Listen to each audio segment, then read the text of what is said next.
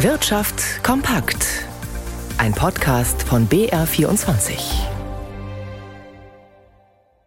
Im Studio Stefan Lina. Bayern gehört zu den Bundesländern mit einem überdurchschnittlichen Wohlstand. Nach Ansicht von insgesamt 17 Organisationen, die im sozialen Netz Bayern zusammengeschlossen sind, gibt es trotzdem auch im Freistaat beträchtliche soziale Probleme. Heute haben die Verbände ihre Forderungen vorgestellt, was die kommende Staatsregierung anpacken sollte. Nikolaus Nützel hat zugehört.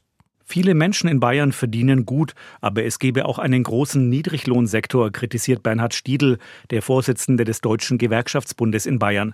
Gemeinsam mit anderen Verbänden, die im sozialen Netz zusammengeschlossen sind, wie Caritas, Diakonie oder VDK, fordert er von der Staatsregierung, dass sie Geringverdiener unterstützt, etwa wenn es um bezahlbaren Wohnraum oder Sozialwohnungen geht. Gerade in Ballungsgebieten, das muss man sich einmal vorstellen, fast 50 Prozent vom Nettoeinkommen allein aufzuwenden ist, um wohnen zu können. Auch bei der Bildung habe Bayern beträchtlichen Nachholbedarf, erklärt das soziale Netz. Es hänge immer noch viel zu stark vom Elternhaus ab, ob Kinder in der Schule erfolgreich sind. Ein weiterer Bereich, in dem Bayern besser werden müsse, sei die Pflege, sagt die Vorsitzende des Sozialverbandes VDK Verena Bentele. Die Zahl der Pflegestützpunkte, die Pflegebedürftige und ihre Angehörigen beraten, sei zwar inzwischen auf 50 gewachsen, doch das reiche nicht, sagt Bentele. Denn der Bedarf der Menschen ist tatsächlich riesig. Besorgt sind die Vertreter des sozialen Netzes, dass die AfD immer mehr Zuspruch bei den Wählern erhält. Doch auch hier sei die beste Antwort, durch gute Sozialpolitik etwas gegen die Verunsicherung der Menschen zu tun, erklären die Verbände. Die Situation am Immobilienmarkt hat sich in den vergangenen Jahren deutlich verändert, auch in Bayern. So schrecken eine hohe Inflation, gestiegene Zinsen und generell exorbitant hohe Baukosten viele Interessierte davon ab zu bauen. Gleichzeitig ist die Nachfrage nach Mietwohnungen groß. Heute hat das Marktforschungsinstitut IVD Süd seinen Herbstbericht für den Freistaat vorgelegt. Christine Grigoleit. Drei Zimmer, Küche, Bad oder was Kleineres unterm Dach. Die Mietpreise in Bayern gingen auch im letzten Halbjahr größtenteils in die Höhe.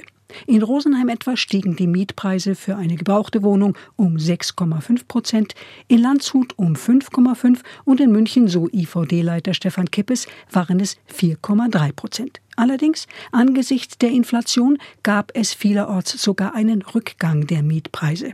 Übrigens, in Würzburg und Augsburg gab es keine Veränderung.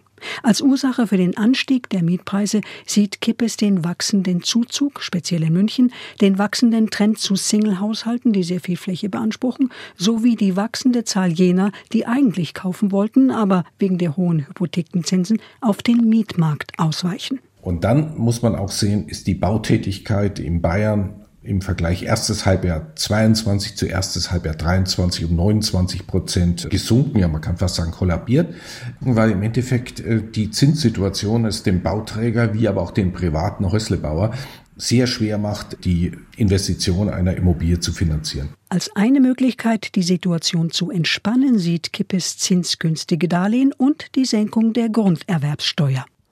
Auch die Finanzbranche schaut heute nach Bonn. Am dortigen Landgericht hat zum Auftakt der Woche der ehemalige Chef der Hamburger Privatbank Warburg ausgesagt, Christian Olearius.